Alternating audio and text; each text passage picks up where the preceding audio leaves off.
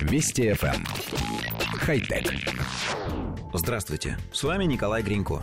Американские биологи наконец получили разрешение выпустить в природу генно-модифицированных комаров – Эксперимент будет проведен на архипелаге Флорида Кис. Его целью является борьба с лихорадкой Денге, которую комары переносят. Жители бедных регионов, похожих на Флорида Кис, вынуждены хранить большие запасы пресной воды в глиняных сосудах, металлических бочках, бетонных цистернах, и именно в эти искусственные водоемы комары откладывают яйца.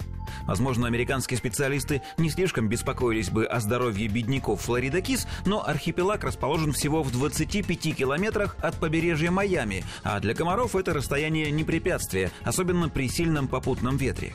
Поэтому Минздрав США давно применяет самые разные меры борьбы с лихорадкой Денге. Во-первых, это медицинская помощь заболевшим, а во-вторых, и в главных, химикаты для уничтожения комаров. Понятно, что распыление ядов и пестицидов оказывает на природу негативное воздействие, поэтому ученые уже несколько лет предлагают использовать генно-модифицированных комаров. Правда, официальные лица Флорида Кис долго сопротивлялись, но 18 августа во время очередного заседания после двух часов ожесточенных споров все же дали согласие. В январе 2021 года на архипелаг будут доставлены несколько миллионов комариных яиц, из которых вылупятся самцы с измененным генетическим кодом. Эту работу доверили провести британской биотехнологической компании Oxitec. Самцы будут абсолютно нормальными, но вот их потомство окажется нежизнеспособным. Биологи уверены, что со временем это приведет к существенному сокращению популяции комаров Флорида кис, а значит и к сокращению случаев заболевания лихорадкой Денге и другими опасными болезнями. Между прочим, это не первый опыт модификации генного кода насекомых. В США уже выпускали в природу модифицированную розовую совку под вид моли, который вредит хлопковым полям.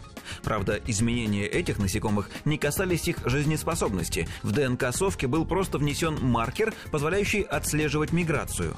Но даже тогда нашлось много противников подобных экспериментов, в основном среди экологов, обеспокоенных возможными последствиями для экосистемы. Возвращаясь к комарам архипелага Флорида Кис. Биотехнологи заверяют, что тщательно изучили все возможные варианты воздействия эксперимента на природу и не нашли ни одного хоть сколько-нибудь опасного. С вероятностью 99,9% модифицированные самцы и их потомство вымрут к третьему-пятому поколению, но за это время общая численность популяции заметно сократится. Хочется верить, что все так и произойдет. Хотя... Вести FM. Хай-тек.